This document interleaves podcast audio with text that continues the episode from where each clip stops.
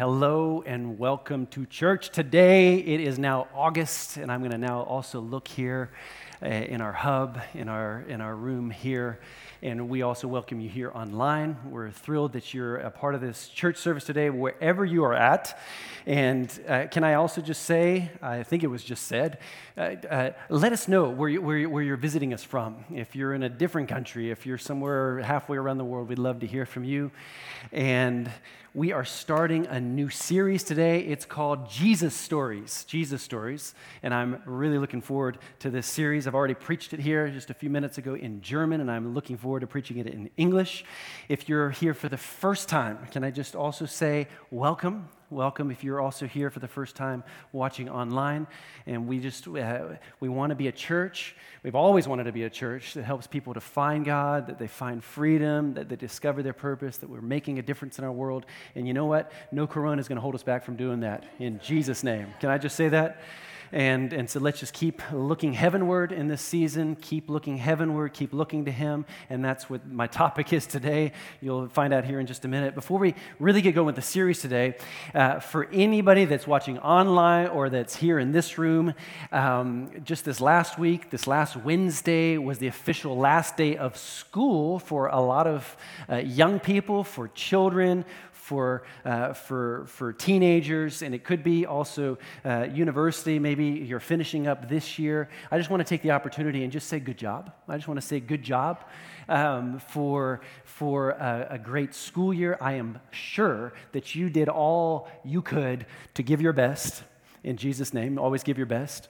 And, uh, and so we just want to say, just as a church, just kind of representative here for the church, great job, great job, and keep always giving your best in Jesus' name. And uh, there are different types of, of course, school, what do you call it, Abschlüsse, uh, uh finishing up different forms of schooling uh, here in Germany, where we're at, right here. There's all the different kinds of school. Maybe you're part of an international school. We'd like to say, um, just, just great job. And can I also say, I just want to say this just real quick. It doesn't matter who you are, and it doesn't matter what the situation in our world is right now. I just kind of ha- had this on my heart to say this that God's not frustrated. Uh, he knows exactly what to do with your life. He knows exactly how to lead you. He knows exactly uh, how, to, how to direct you through the season as a young person. And so, just, just regarding your future, he's not frustrated, he's not confused. He's still God and he's sitting on the throne. And so I don't know who that's for, but I just wanted to let you know that. And, uh, and so just, just use this time. It's a, great, it's, a, it's a great lesson of life that when the storms hit, that we really lean on Him, that we really uh, pull closer to Him and not further away. And, and that's just a little bit of wisdom for, for life. And also, if I could also just take this moment to uh, do a little bit of advertising for uh, what we have in our church in place, and it's called Fundament, translated foundation, and it's very suitable for my topic today. But what it is, it's a year for young people between 18 and 25. And I would say it's kind of like an internship where you learn all about church, you learn all about uh, uh, biblical foundations, and about leadership. We're very strong about leadership here in our church. And so if you don't have anything to do, and if, uh, and if, if you're sensing a pull in this direction, you feel a call either to ministry or just a call called just to, in this season, this foundational laying time in your life, then we would encourage you. It, it starts here in about a month and a half. Middle of September is when fundament starts here for us as a church. And then Camp 4 is also a youth camp that would normally be, we would have uh, a, actually two buses, or I'm not sure how that all works, but in the past we've had up to two buses that we just fill, uh, 80, sometimes up to 100 young people. Uh, and we, that would have taken place, Camp 4 is, is the name of the camp, it would have taken place this week. And, and so, young people, we're also not frustrated. We're a little bit disappointed that we're not able to offer Camp 4 this year. It would have been in Croatia.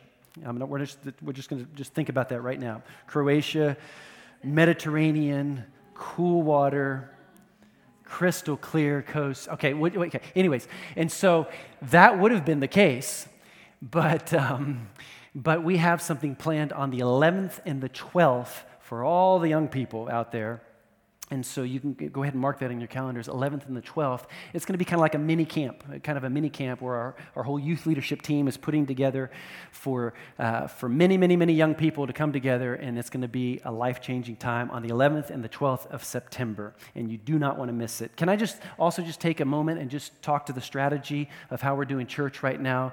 As everybody has been noticing the last couple of days, if you read, I think it was two days ago, the, uh, the record in our world in one day for the most, uh, for the most uh, corona cases. And so, as we can obviously tell, we're not through this thing, we're not through it.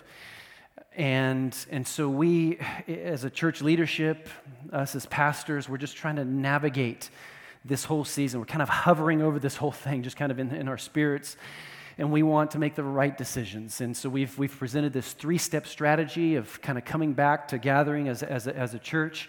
And we feel that we're going to kind of like just kind of put it in neutral right now in this second step of our strategy, which is meeting at the four different micro locations and online, of course.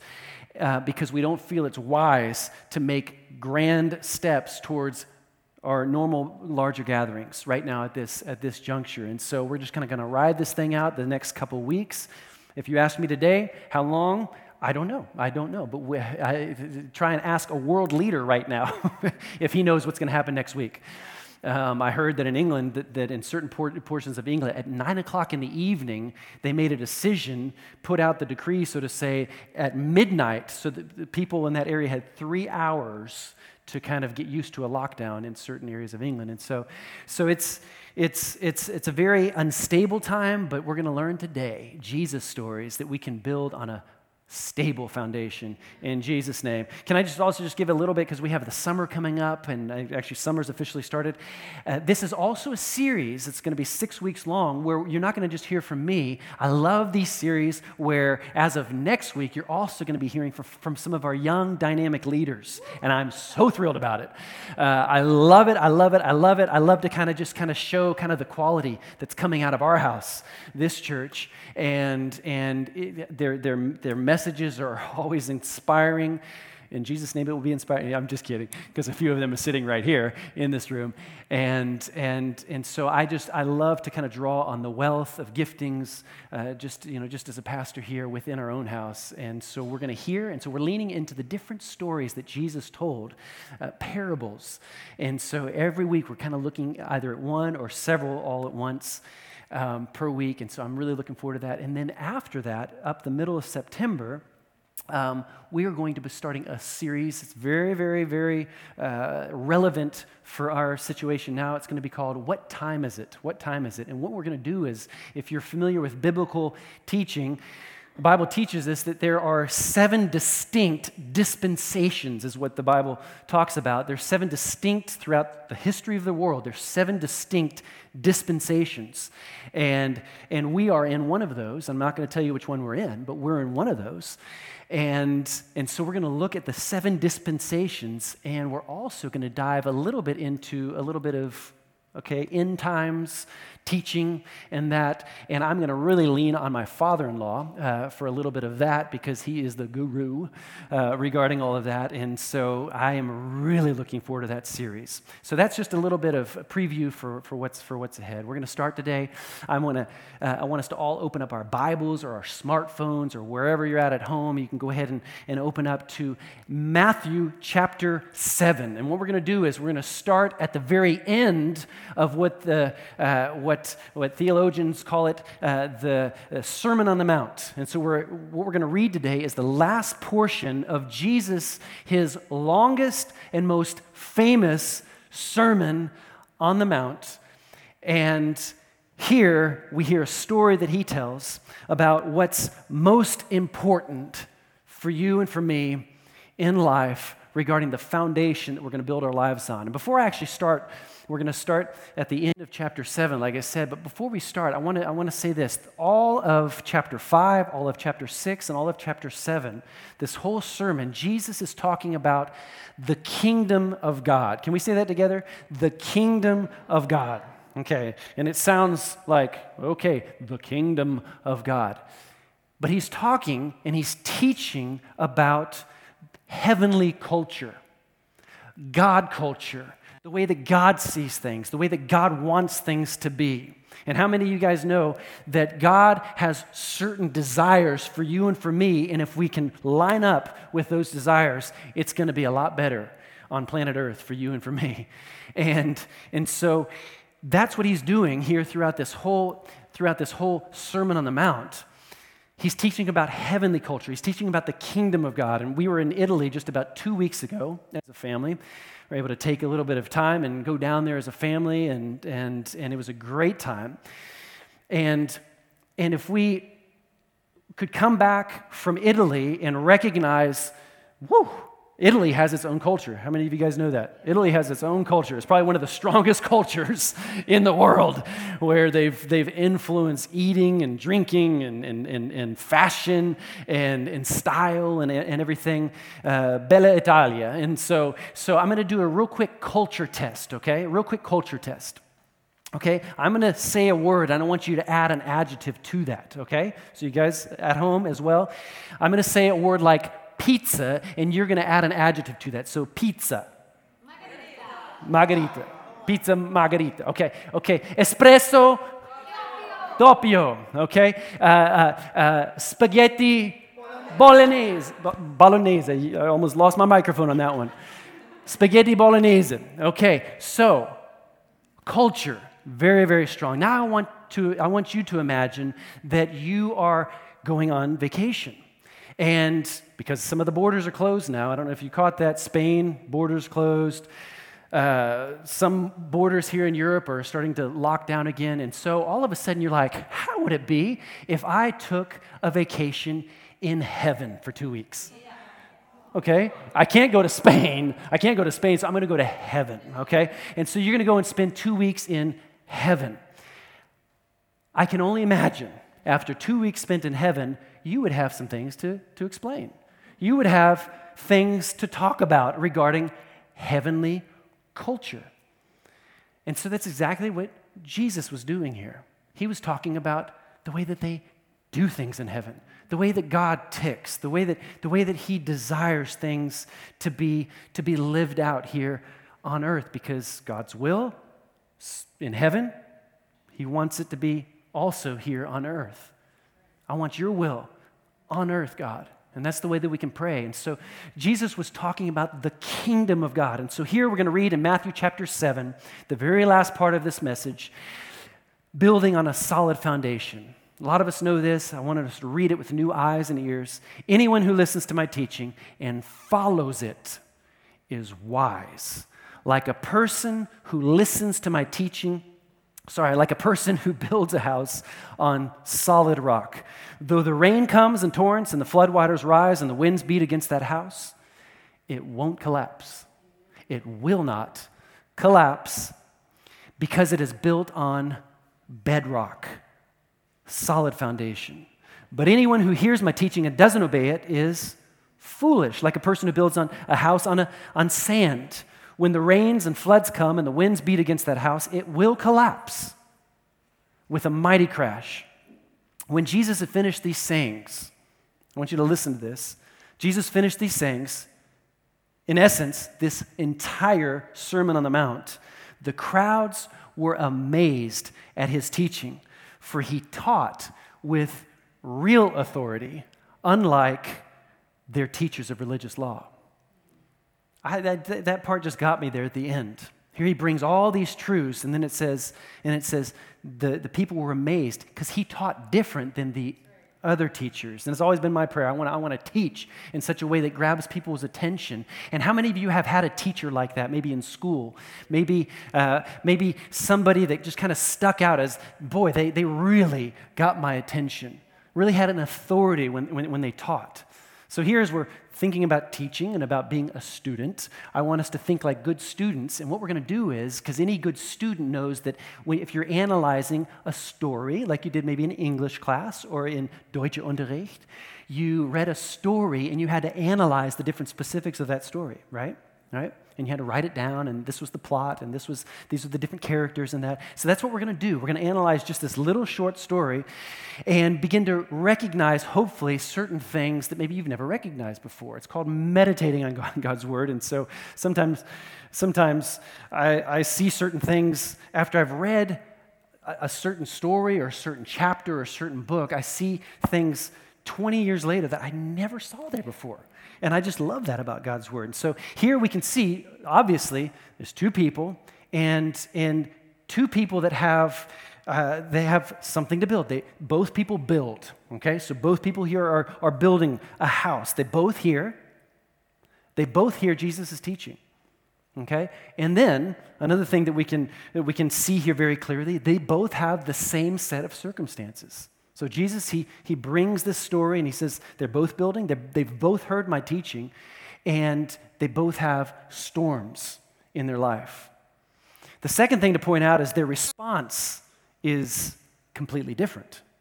The one person reacts to Jesus' teaching and begins to build his house on it. We're going to talk about what a house could represent here in just a minute.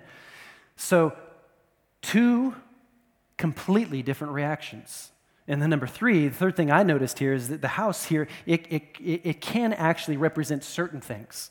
Okay? I think first and foremost, we have to recognize that that house in this story represents a life. Your life, my life, a life. And I think that each and every one of us, we want a solid life. Is that right? We want a stable life. We want a life full of blessing and prosperity, and, and we want a good life that does not crumble, that does not cave in. I, I gave this, this, this message a title today I will not cave in. Can we just say that together? I will not cave in. I will not cave in. We want a solid life. We want a successful life. I think number two, uh, house could represent a family. So it represents a life, it could represent a family. What are you building your family on? I, I, I would venture to say that each and, every, each and every family, each and every mother and father, each and every husband and wife, they did not set out to, to marry someone, the person of their dreams, and within three or four years to experience a divorce. That is not what people desire. You, as a parent, you do not desire that you train your child up in the ways of God, and you do not desire that they begin to drift from that later on in their teenage years, for instance. Or you do not desire, you don't make it your goal, I want my kid to be the biggest partier. I want party animal. That's, that's what I want as a, as a kid. No, no, no, we want, we want our kids to be stable. We want our families to be stable. And I think a third thing that we can point out here is a house could represent a church. Jesus also talked about that uh, he's building his house. He's building his house. And 1 Peter chapter 2, he says, Come to Christ as a living stone or a, or a rock. Men have put him aside, Jesus, but he was chosen by God and is of great worth in the sight of God. And he's talking to us as Christians, and he says, You are to be as living stones in the building that God is making also. And so, God is talking about his church, and God wants a stable church. He wants a, a, church that's, that's, that's full of unity, unity of purpose. I, I keep telling our team that we will not get off mark in this season. We will not get off mark. God's will is, is, is how do you say, nach wie vor? um, God's will is still today that, that, that people know him. And so we have friends out there. And can I just talk to the Christians out there? You're, you're like, I, I love God. And yeah, but we cannot forget that our friends need Jesus more than ever before. And so we have to be on point. We have to be on purpose in Jesus' name. And so here are three things that I, I see very clearly in this Sermon on the Mount that Jesus is talking about that they're shaky foundations. Shaky foundations. Number one, number one, if you're taking notes, shaky foundations. The first thing that I saw very clearly here is humanistic ideologies, humanistic thinking. Humanistic ideologies makes for a shaky foundation. And we're going to contrast there here in, this here in just a few minutes. But the term alone, humanistic thinking, indicates that a person only leans on human thinking which is, which is absolutely, if I can just say this very gently, it's absolutely foolish to do that. It's absolutely foolish to only rely on human thinking. And I know that we're all thinking, but we are so smart in the year 2020. We are so intelligent. And look at, I mean, I'm using this technology, live streaming, and, and I tell you, the sky is the limit. We can do anything with the technology. Look at what humans have created. And you know what? Humans can only create this because they, are, they were created in the image of God. And God's knowledge is without limit. And so we have to recognize that. Human thinking is great, and I'm so thankful for the, for the things that uh, through various cultures and various nations and various uh, forms of science and technology that we benefit from. I'm thankful for these respiratory uh, uh, um, um, machines that people are able to use, and it's saving lives in this, in this season. But we dare not lean only on our own human thinking. Proverbs chapter, chapter 4, verse 19 says it this way it says, Trust in the Lord with all your heart and don't lean on your own understanding. Lean means to, to put all your weight on it, like it's, it's your foundation. And, and Jesus is saying, no, don't build on that foundation. Build on, on me. That's, that's rock solid. Alberto Einstein, that's the Italian version of Albert Einstein, um, he said this, and I thought one of the most intelligent people that ever walked this earth, he said, I want to know God's thoughts. The rest are just details. I want to know God's. And so, humanistic thinking, it's great, but only to a certain extent. There's, there's, there's still a, that's, that, that's sand, and we need a rock solid foundation. Number two, this is a shaky foundation on which we can build our lives on nearsightedness. Nearsightedness. You, only, you, you're only living for today.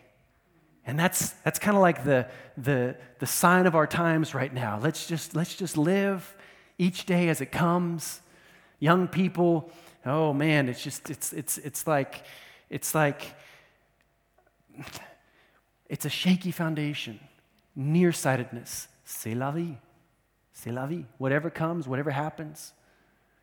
And it's a shaky foundation. Um, how many of you like going for Sunday drive? Uh, it, oftentimes we'll drive home from church, and, and it's typical, typical of a Sunday afternoon. You'll see people, and they, and they get out their cars that maybe they keep in a garage uh, 300 and 48 days of the year, and then they get out their old timer, and, and then you'll sometimes you'll see a married couple and they're sitting uh, side by side in their old timer with the top down, and they've got their goggles on, and they've got their scarf on, and it's awesome. It looks cool, and they're going for a Sunday drive and you don't necessarily have to have a goal. Isn't that just a great thing? It's like, oh, we just go out. Let's, let's just go. Oh, there's a, there's a restaurant. Let's, let's go there. Oh, it's COVID. We can't go to the restaurant. I'm just, I'm just kidding. But so we're going out for a drive, and, and it's, just, it's just a great thing. But how many of you guys know that's not a way to live your life?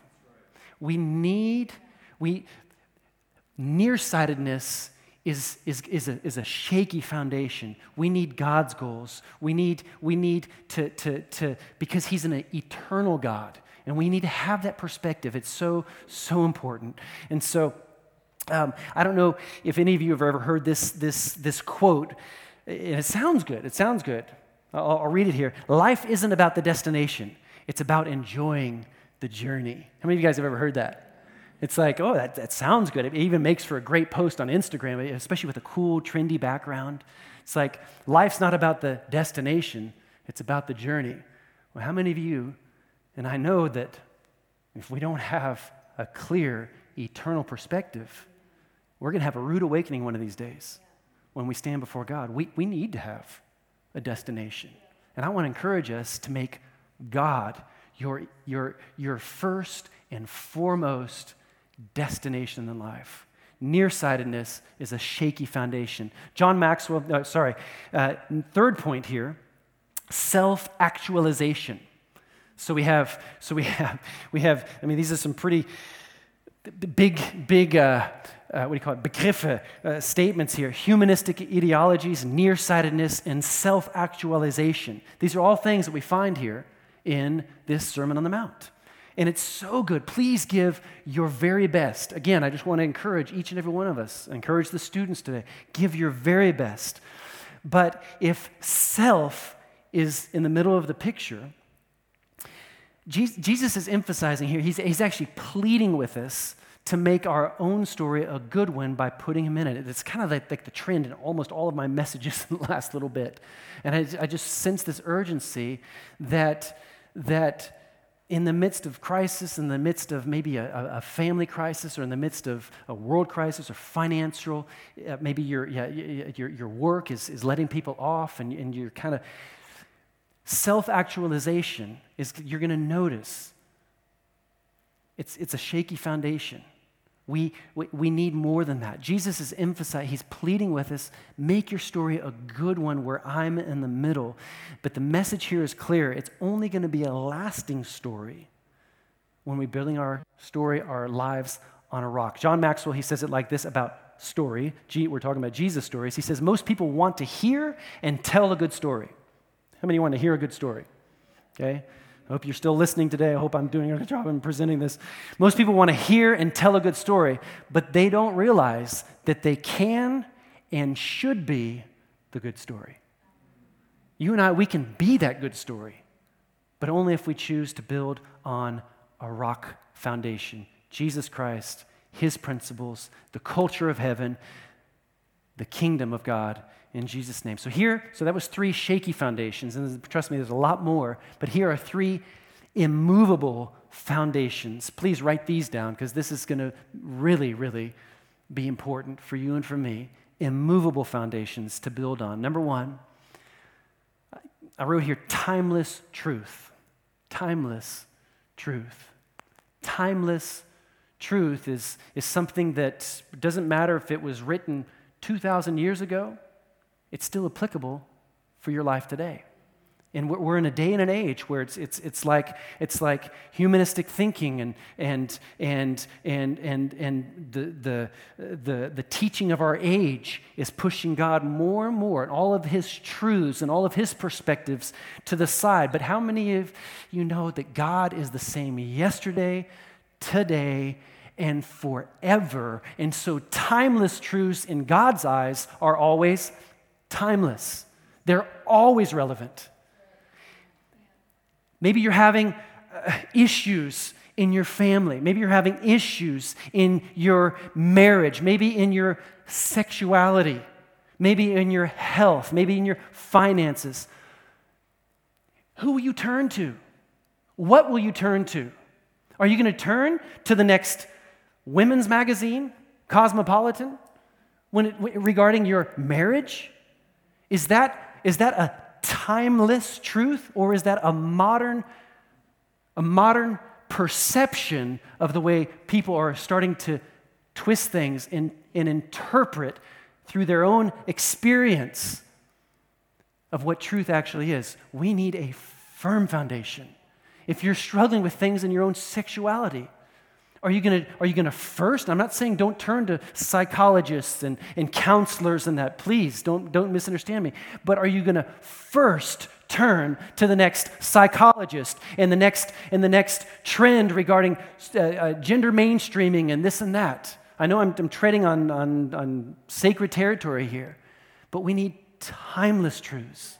That's a firm foundation, and it's always applicable to every point in society, every point on the timeline of planet Earth regarding history. We need Jesus. We just, we just finished a, a marriage group, my, my wife and I. Melanie and I, we led this uh, group uh, for married couples. I think we had 16 people in the group, and, and, we, and we learned about marriage, about love and respect. And, and the teacher, uh, it was a video series that we would watch together as a, as a whole group, and he would always compare uh, Hollywood to God's holy word. And, and so he would, he would just, just focus on that. Do we, are we looking for, for perspectives for our marriage, are we looking to Hollywood or are we looking to God's holy word? And that's an eternal focus that God always wants us to have. Number, number, number two. Ah, yeah, number two. I'm going to skip a few verses here. Eternal focus. Eternal focus. A lot of these kind of go hand in hand, but compared to nearsightedness, we need an eternal focus. Let's, let's face it. Let's face it. You and I, we know a lot of people, and I hope you're not one, that are very fickle in situations when problems arise. A foundation is tested, as we read in this text here, in this story that Jesus is telling. A foundation is tested when, when the storm comes. And, and too many people in our world, they're, they're fickle. They, they, they, they, sway from, from, from the left to the right when problems, when situations come. Maybe when, when right now in this season, maybe, maybe their, their work is saying, I'm sorry, but we can't pay you your full wage. And, and, and so what happens in, in, that, in that moment? Are, are, are, you, are you anchored, standing on a solid foundation? Let's, let's not live the way of the person here in the, in the story that built his life on, on the sand. And so we need an eternal focus. I want to read this, boy, this, this text just really jumped out at me. 2 Corinthians chapter 4. I'm going to read in, in verse 16. And here it says, This is the reason, Paul speaking here, this is the reason we do not give up. Why? Because we, we're building our lives on, on, on an eternal perspective. Our human body is wearing out, but our spirits, I love this, are getting stronger every day. It's an eternal focus. The little troubles we suffer now for a short time are making us ready for the great things God is going to give us forever. Verse 18 We do not look at the things that can be seen, we look at the things that cannot be seen. It's, it's God's higher way. It's an eternal focus that you and I are allowed and privileged to have as children of God, part of His kingdom. The things that can be seen COVID, financial struggles, maybe situations, maybe at your job, in your school, wherever. The things that can be seen will come to an end. But the things that cannot be seen, eternal perspectives, eternal focus, God's, God's timeless truths, those things will last forever. And so you and I, we can build on that type of foundation. Number three, I'm going to close with, with this one. Number three, an immovable foundation which you and I can build our lives on. I put here godly contentment. Godly contentment. We're talking about sand versus rock. Godly contentment will always provide true joy. You're just content in Him. You're just content in Him. Godly contentment will provide true joy. True joy always gives us rock like strength. When you have joy in the inside of your heart, regardless of what, what's happening in our world, regardless of what's happening with your job, or regardless of what's happening uh, even, even in, in situations, even in your health, nobody can take that away from you because you, you've built your life on a, on a foundation and you know who your God is and you know the culture of heaven, and you know that God, it, it, talks here that Jesus, he's, he's, he's friendly to us. He, he wants the best for us. I always say like this God is nice. He, he's nice. He loves you, and his plans and his purposes for you are, are to prosper, to be in health.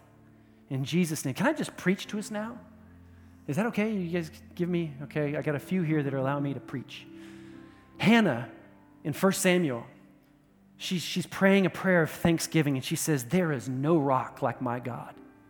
David says in Psalm chapter 18, he says, he says, The Lord is my rock, my fortress, my deliverer. My God is my rock in whom I take refuge. Is that your perspective today? Are you building on that rock solid foundation in your life? My friends, these are some pretty serious times that we are finding ourselves in. And in Jesus' name, we are going to make it through because we're standing on a rock like foundation. It's an inner peace, it's a fortitude, it's a rock like foundation on the inside. I always say it like this it's like you swallowed a mountain. Hashtag Alp on the inside.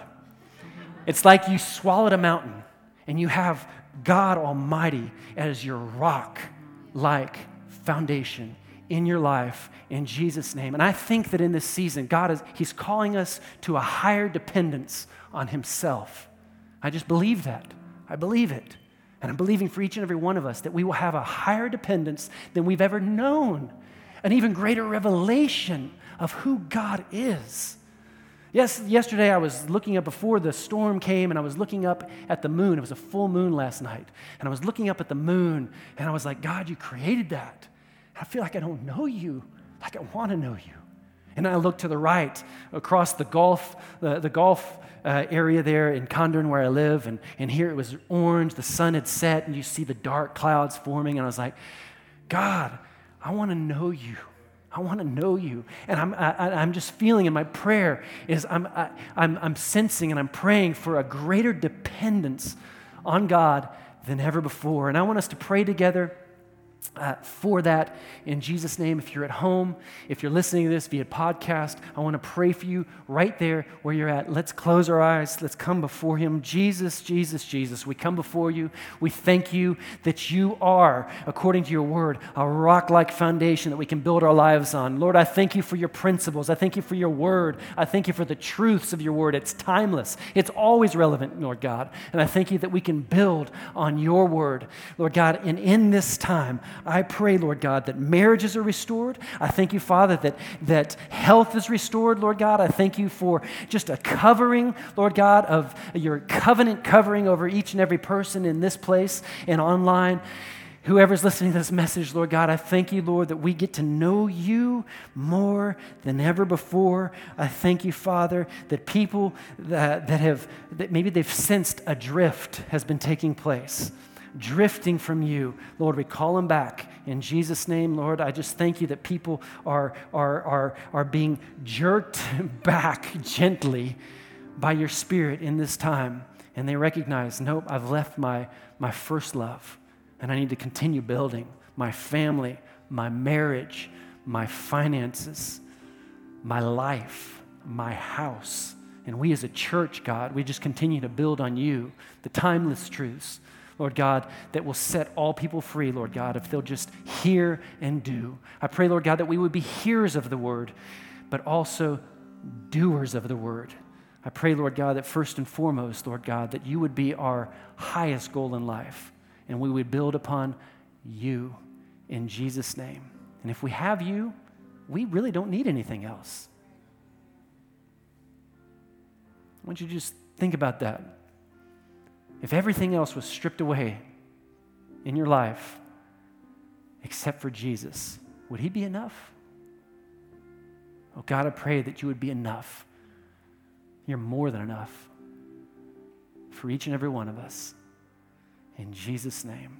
And Father, right now, if there's people listening to this message, watching this message, people here in this room even that do not know you, Father, I pray that you would draw them by your Spirit. You said in your word that no man can come unto you unless you draw them, Lord. And I pray you draw them. We prayed specifically for that right now.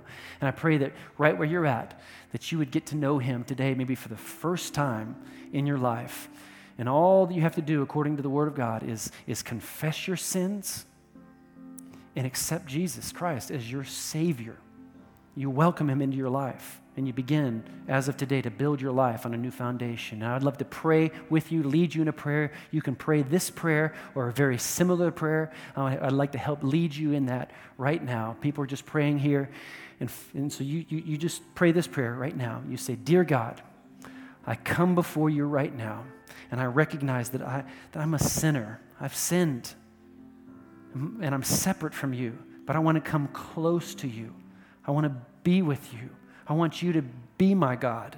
I want to build my life on your principles. I ask you for forgiveness. I turn from my, from my old ways and I choose to build my life on you as of today. Thank you for forgiving me of my sins. Thank you that as of today, I am a child of God. In Jesus' name, amen. Amen. Amen. Amen. If you prayed that prayer today for the first time, I'm talking to those here online as well. Uh, we would love to.